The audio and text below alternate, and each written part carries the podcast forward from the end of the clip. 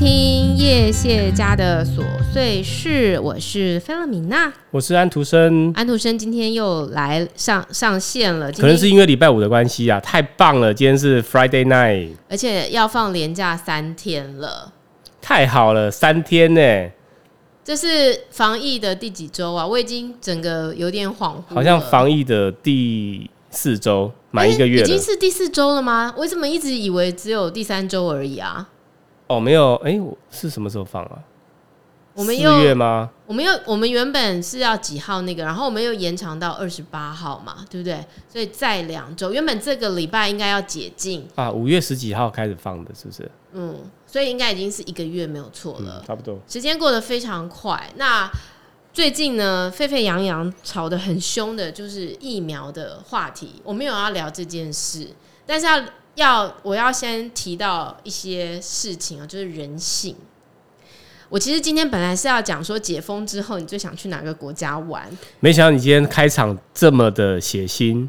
因为一讲完可能会有数十个退赞啊，然后或者是数十个不加，但我一定要表达一下我的看法。因为今天发生了这个名人打疫苗事件，然后很多人都觉得这是猎物嘛，就是。就是其实也没有什么，就是因为疫苗短缺嘛，所以大家就是抢着打。好，我先讲一下，你有看过《尸战朝鲜》吗？没有，《尸战朝鲜》其实就是在讲人变成僵尸的过程。那你有看过那个韩国有一个电影叫《流感》吗？没有。好，我因为看过太多这些片了，所以我觉得这些人性在我眼前就是非常的。我应该要帮他们说话吗？我没有要帮他们说话。虽然人性就是这么自私，这么。这么极端，但是我真的觉得，好，在我的我是不会去打疫苗的。我不打疫苗，并不是因为打疫苗会死，不是，而不是也是不是因为说打疫苗有什么副作用，不是。我相信人体就有一个很好的自愈力。如果你的人体没有办法对抗这个病毒，你被淘汰掉，那你就是注定该被淘汰掉的。对，很伤心，你要挥别你的家人朋友，你要。下辈子再来，但是没办法，这就是你的免疫力战胜一切。所以我觉得疫苗这个病毒不是病毒，人性的自私才是最可怕的毒。因为你知道吗？我朋友的爸爸确诊，从他的事件，我真的觉得人性真的是很令人失望哎。而且这好像跟社会的公平跟不公平有关。对，我先讲我朋友爸爸确诊这件事。我朋友爸爸确诊了，然后他确诊之后呢，他就快，他就他就筛检嘛，然后就发现哦，他是阳性，那他就被送去那个集中检疫所。哎，其实他时间很快，他也没有放你在家一直等呢，他就送他去集中检疫所。可是因为他爸爸是跟亲戚同住，就是住同同一栋栋大楼，可能上下，然后亲戚就开始觉得不行啊，你看他经过那些楼梯都是毒哎。然后呢，他们就一直，因为他妈妈跟他爸同住嘛，然后他们他妈妈这个时候应该要做什么？要隔离，对不对？可是他们就一直亲戚就一直说，叫他妈去快筛，去快筛。哎，这快筛的目的到底是干嘛？去确定说对我确诊，然后呢？他们可能把快筛等同于 PCR，不管是快筛或 PCR，我的意思是说。对，我现在已经确诊了，然后呢，我再去筛，说我是不是确诊？这件事情是求安心，还是求求什么呢？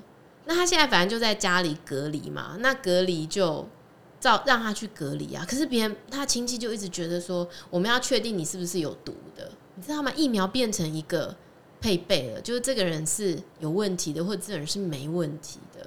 我觉得这个是对人性的一个很大的考验呢，因为没有人想要得病啊。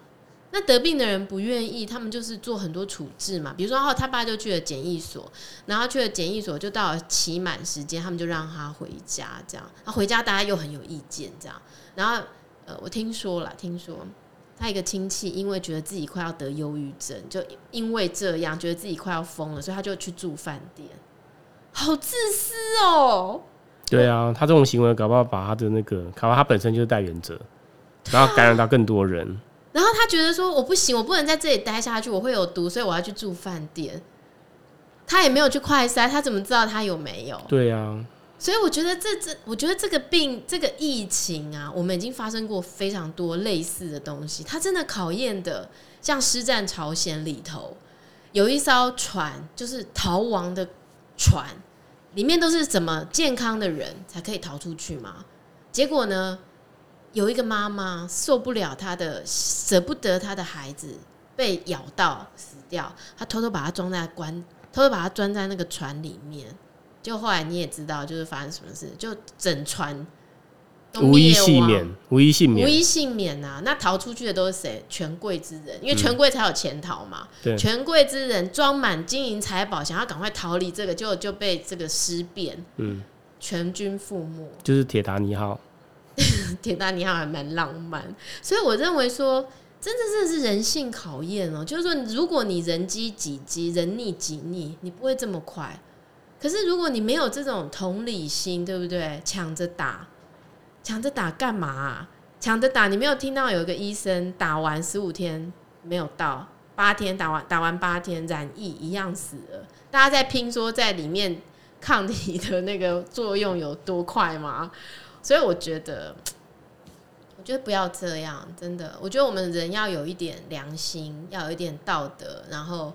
要相信老天的安排，人给你这条命，你这个命又不是只有这一世，你生生世世都有这条命。你这一次不进化，你不往上走，你一样这么自私，你下一次还是一样啊。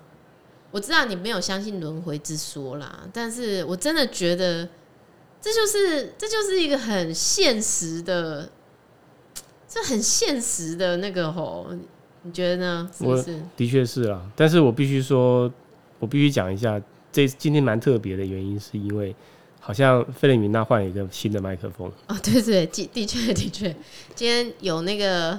有有人赞助我，有人赞助一个麦克风。对，安徒生特别给我找来跟那个 Ken 他们一样的，一样，呃，对对对，动圈式动圈式麦克风，但不是同一个牌子，哎，不是同一个等级，但是没关系，也是很厉害，差一点点，也是很厉害的。好啦，非常感谢了，因为我觉得其实要录这个广播，有个最重要的东西就是内容，当然很重要，但是你如果你那个声音啊。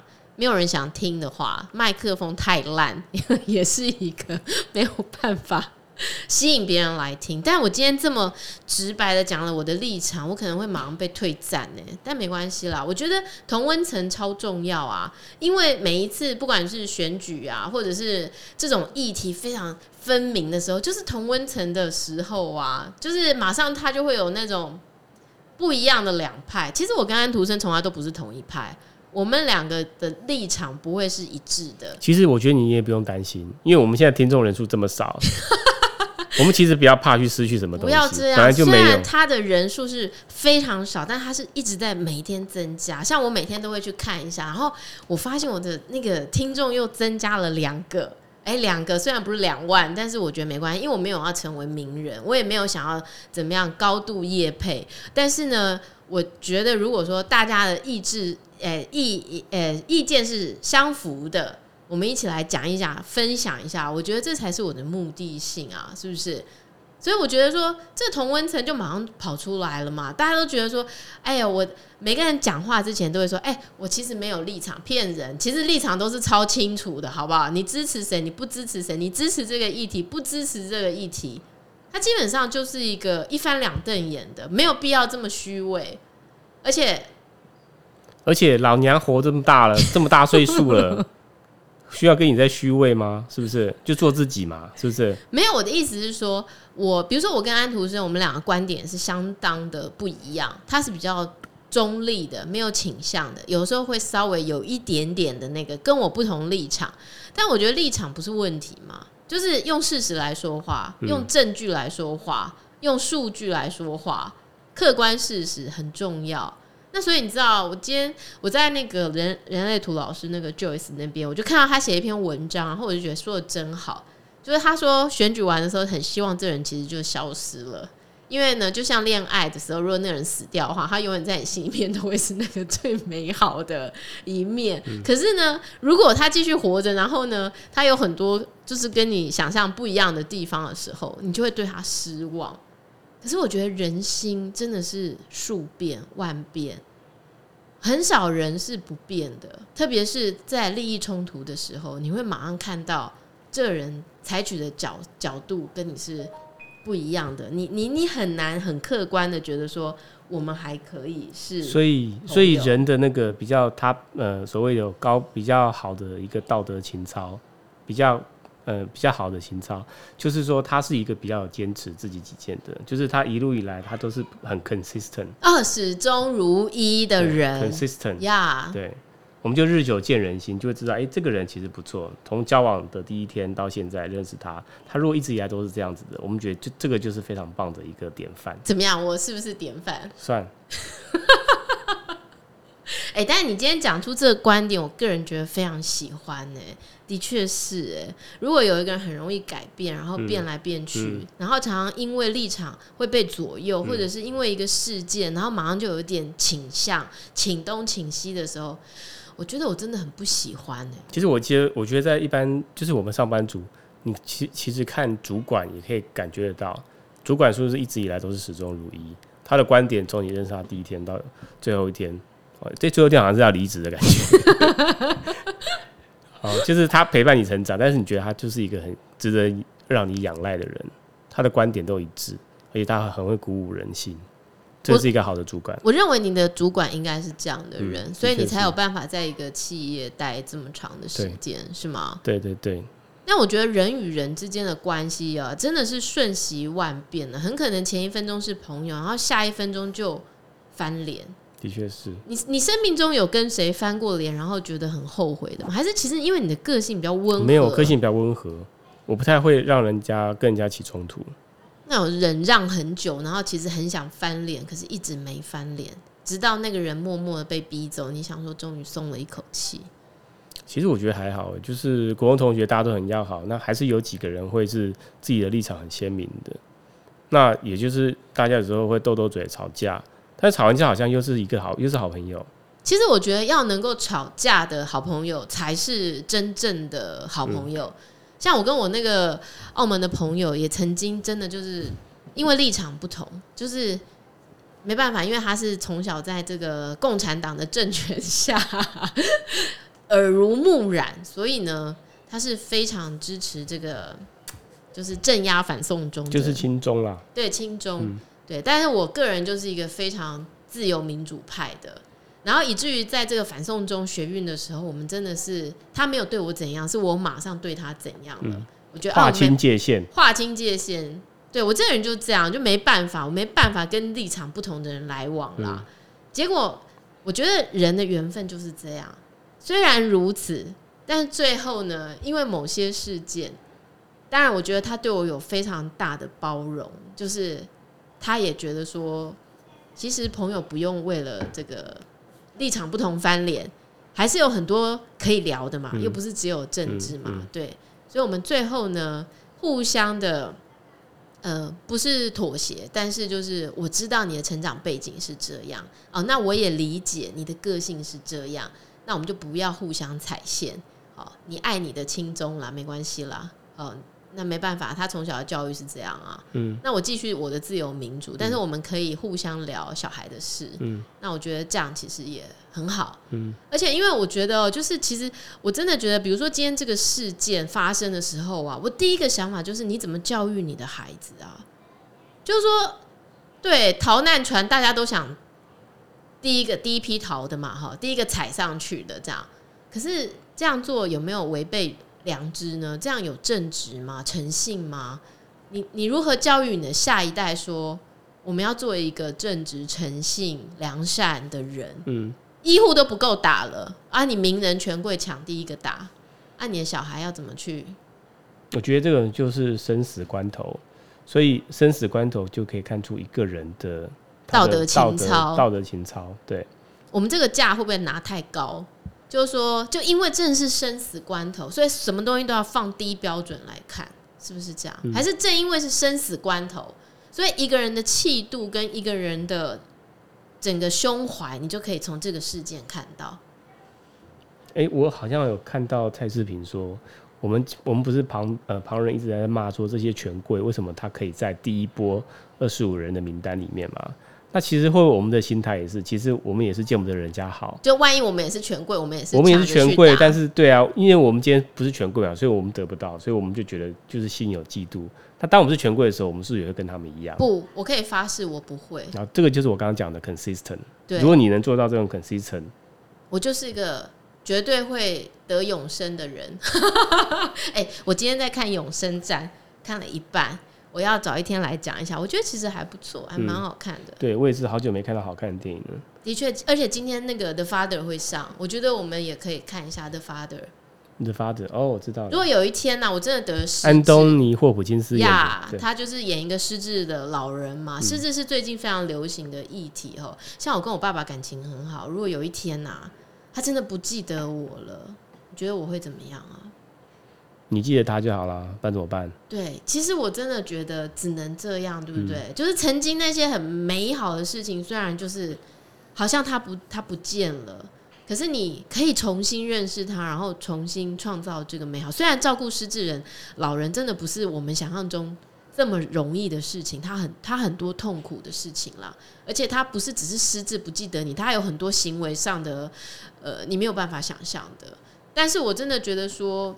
我觉得人生哈，就是病毒啦哈，疫疫苗这些，我真的都觉得不是解药。我真的觉得解药是，请你回到你的内在，请你回到你当下的生活，然后请你回到你最原始的什么都没有的时候的那个最初衷的你自己。像比如说，今天我接到一个朋友的电话，我们大概一个礼拜多没通电话，突然间今天天气非常好，接到他的电话，我很开心。然后我们讲了大概二十分钟，你知道平常我根本不可能有二十分钟跟人家讲电话。嗯、像我妈打来，我妈就会先问说：“啊，你有在播音不？”然后我就说：“我今晚要来冲啥冲啥呢？”我知道，我知道，我知道。我今天早上在康扣，我想说外面怎么那么吵，我而且还越讲越大声，越讲越兴奋。就很开心嘛，因为你怎么可能跟人家可以有二十分钟聊天，在平常的生活里面，对我来说很困难了，因为我的生活的时间控制的非常的紧嘛，对不对？然后我这个时候呢，我就呃，我我也写了一封卡片去给他哈。那我觉得，其实你多久没有收到一封手写的卡片？呃，我的回答应该说很久，但其实没有很久。对，因为可能来自。小孩的 还是不是不是有那个辅导长。哦，寄了明信片给你，对不对？对，那我觉得其实这都是让我们去回到一个我们原本生活可以感受到，其实那个感受是很直接的，然后会让你充满人与人之间那个互动的、交流的，不是只是荧幕上的，只是一个你看不到的。那如如果我觉得这个疫情就是整个让你回到了这这样的生活，好好生活。你知道我以前呢、每次这个时间呢、我其实都在意大利。六月份，然后我已经有十年没有在这个时间在意大利了。从生完孩子嘛，吼。那以前我们在这个时间在意大利，就是在开展。那我们开展有一群朋友，都是做生意的朋友，那我们就会一起上下班，然后一起喝酒，然后一起聊天，然后一起讨论生意的很多细节。我在当时太年轻了，我不知道原来这些日子是一下子就没有的，他不会回头来。那我以前还一直觉得说，什么时候我可以不要再飞了？我我比空姐还忙，就是每次飞了行李都还来不及洗，我就要再带另外一箱行李出发去做生意哦。然后我当时一直想说，因为我我比较好奇，那时候你爸怎么，就是他怎么怎么开导你？因为你爸那个时候在大概也是五五十几岁嘛，六十几岁，六十几岁，所以他应该是在他生命中很很很有睿智的那个阶段。他是一个，他会怎么讲？他没有，他就是对工作充满热情。嗯，你没有看过他热情消逝的时候。嗯，然后他就是一个非常喜欢做生意的人。嗯，各式各样的生意，比方说有那种科威特的，你有见过科威特的人吗？很少吧，很少。埃及的。然后，像我们有时候都会觉得某一些国家来的一定是骗子啊。我怕不会，我怕永远就是非常如理的对待，把每个上门的客人都当成是真正的客人。然后我就觉得他对那个工作就是有一个你没有办法企及的热情。那这个热情就会使他非常乐在他的工作中。然后我每次去的时候，刚因为你知道年轻气盛嘛，然后就会觉得很不耐烦，对很多事情不耐烦，然后就会觉得为什么用这么传统的的方法在做生意？嗯，包含对自己的父亲，对，就是很多态度非常的不当，这样。嗯，对，然后一直到有一天，我爸就是就我爸从来没有骂过我，从来没有打过我，就是什么我要求什么，我爸都会说好。然后一直到有一天，我爸就非常认真的说：“哎、欸，妹妹。”不知道你有没有想过，我是你爸爸？他没有，他是说你把我当做是你细汉的。对对对，你不能每一次啊卡没丢就把我当成你细汉这样，就是讲话就是很没有礼貌这样，然后动不动就要这样子大小声。嗯，你有想过我是你爸爸的话，就算不是你爸爸，我是你老板啊，对老板讲话，你是不是应该有点礼貌？哦，那我觉得你如果。他没有骂我啊。后面这段是你编的？没有啊。我居然不是你爸爸，也是你老板。老板这段是你编的？没有，他讲的。他讲的。对他讲的，他在我还记得，就在三乡。三乡你们都知道吗？不知道吧？三乡在中国，我以前可是很常去中国。你说没机会去了啊？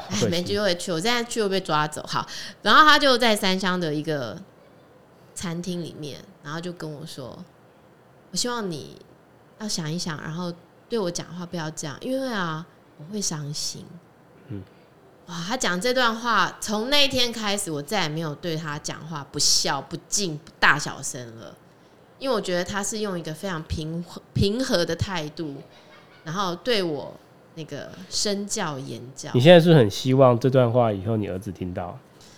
没有，我是希望以后我没有需要跟他讲这段话。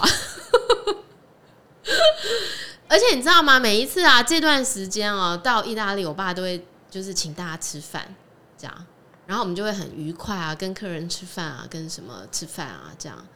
那我觉得其实很多事情你不会早知道的，千金难买早知道吗？万般无奈怎么样？想不到，真的。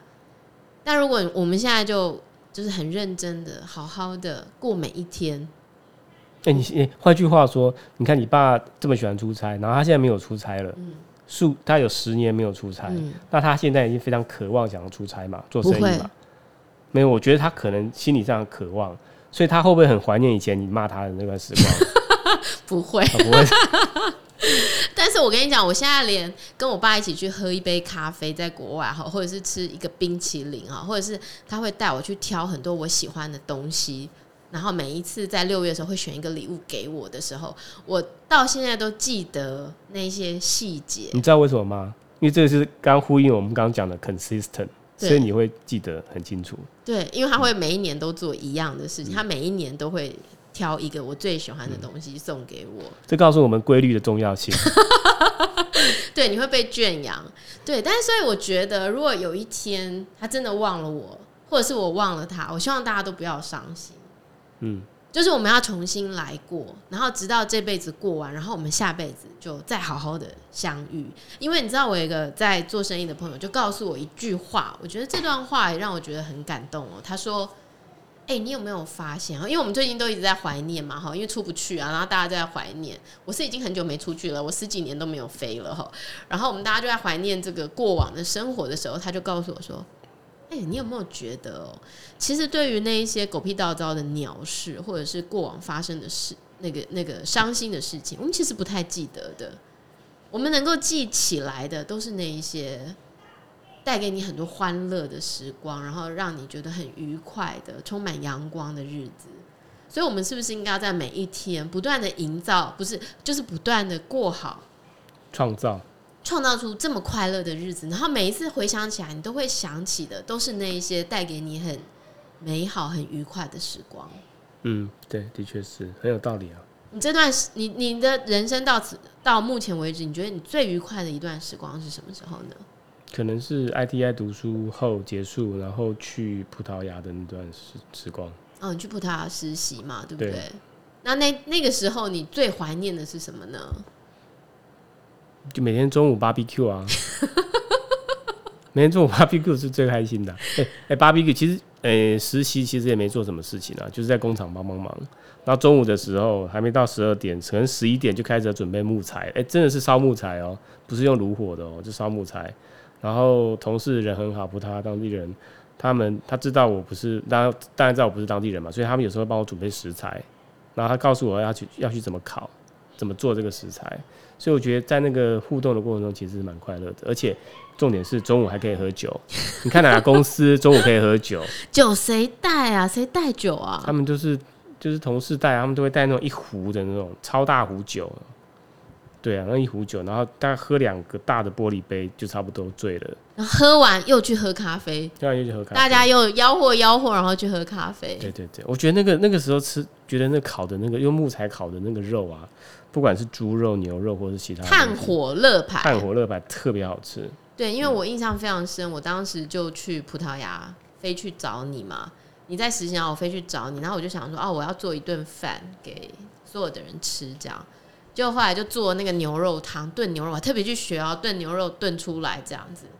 就后来那个那个老板就说：“哎、欸，我不喝烫的，他们外国人不喝烫的，非常有礼貌的拒绝。”但是呢，我印象到现在也是非常深刻。那我也记得，我们就喝完酒，然后就到隔壁的那个咖啡馆，对啊，来一杯，来杯 espresso，对，来一杯 espresso，印象非常深刻，印象非常深刻，对。所以我最近就在想说，好，我们如果有机会的话，我们来那个把葡萄牙的东西引进台湾来，这样子，把我们当时感受过的所有美好的一切在台湾重现。我其实觉得不太可能可以获利或盈利啦，坦白讲啦，因为我觉得它是一个很小众的市场。然后你可能东西如果是很新鲜的买进来，没人买，就马上就过期这样。但我觉得就是保有一个很美好的念想哈，就是说，当你今天也很跟我一样，很想要回到葡萄牙，或者是很想要品尝一下葡萄牙的东西的时候，哇，你是在台湾可以找得到的。就人家说澳门就有，去澳门进口就可以了。不一样啦，那个感觉不一样。对，嗯，不一样。而且其实是很想要趁机带着孩子。然后重新走一趟我们在葡萄牙走过的路，我们两个总共去了两次，对不对？对。然后我自己去了三次，我真的非常喜欢，我真的非常喜欢这个国家。然后当然，因为里面有我非常熟悉、非常要好、像家人一样的好朋友，跟着我认识了二三十年，然后也认识我父亲，哈，就是我们就是就是互相都像兄弟姐妹、爸爸，这就是这样的。感觉好像你先铺梗嘛。对，所以下一集或是以后的那个集数，你会邀请葡萄牙的朋友跟你爸爸上线康扣哦，我好怕他们一讲讲两个钟头没有听，我们那节目整个剪辑没关系，可以剪辑，可以剪辑，你可以剪成四集。然后因为英文太好，以至于没有人听得懂在讲。不会啊，英文太好，他他可以用浅显的语言 让大家听得懂。对，因为你知道吗？描述很生动的语言。我突然间就是因为太想念他，我就给他写了一封信。就他留言给我的时候，也让我很感动。他说：“对，呃，因为我跟他说我非常想念他公司的产品，我觉得他那个产品真的是我我觉得是非常有意思的产品哈。呃，他们是做运动用品的，然后他就告诉我说：对对对，的确，呃，那些产品的品质的确相当好。但是，呃，我必须说，呃，那也是一个非常好的年代。”那我们因为认识了非常好的朋友，非常好的人，我们有了很好的互动，那才是我们最怀念的时光又来了。其实很多时候真的就是跟人有关，你在那个氛围里面，然后你有一个跟人很良善的互动，然后你一辈子都会记得这个情谊，然后都会记得这个互动在你心里面留下的那个很美好的感受。是不是这样？当然啦，不然为什么我们这么怀念葡萄牙跟我们的好朋友？对，好，嗯、所以呢，在疫情时代，虽然呢恐慌可能是必然的，那很多人可能会觉得打疫苗会是解药，其实真的不是啦。我认为啦，哈，那这段时间呢还没办法打疫苗嘛，医护一定第一打嘛，然后呢老人家一定第一打嘛。那这段时间就是还是要维持你的心情，保持健康愉快，做一些你喜欢的事情，运动一下，然后呢，戴好你的口罩，勤劳的洗手。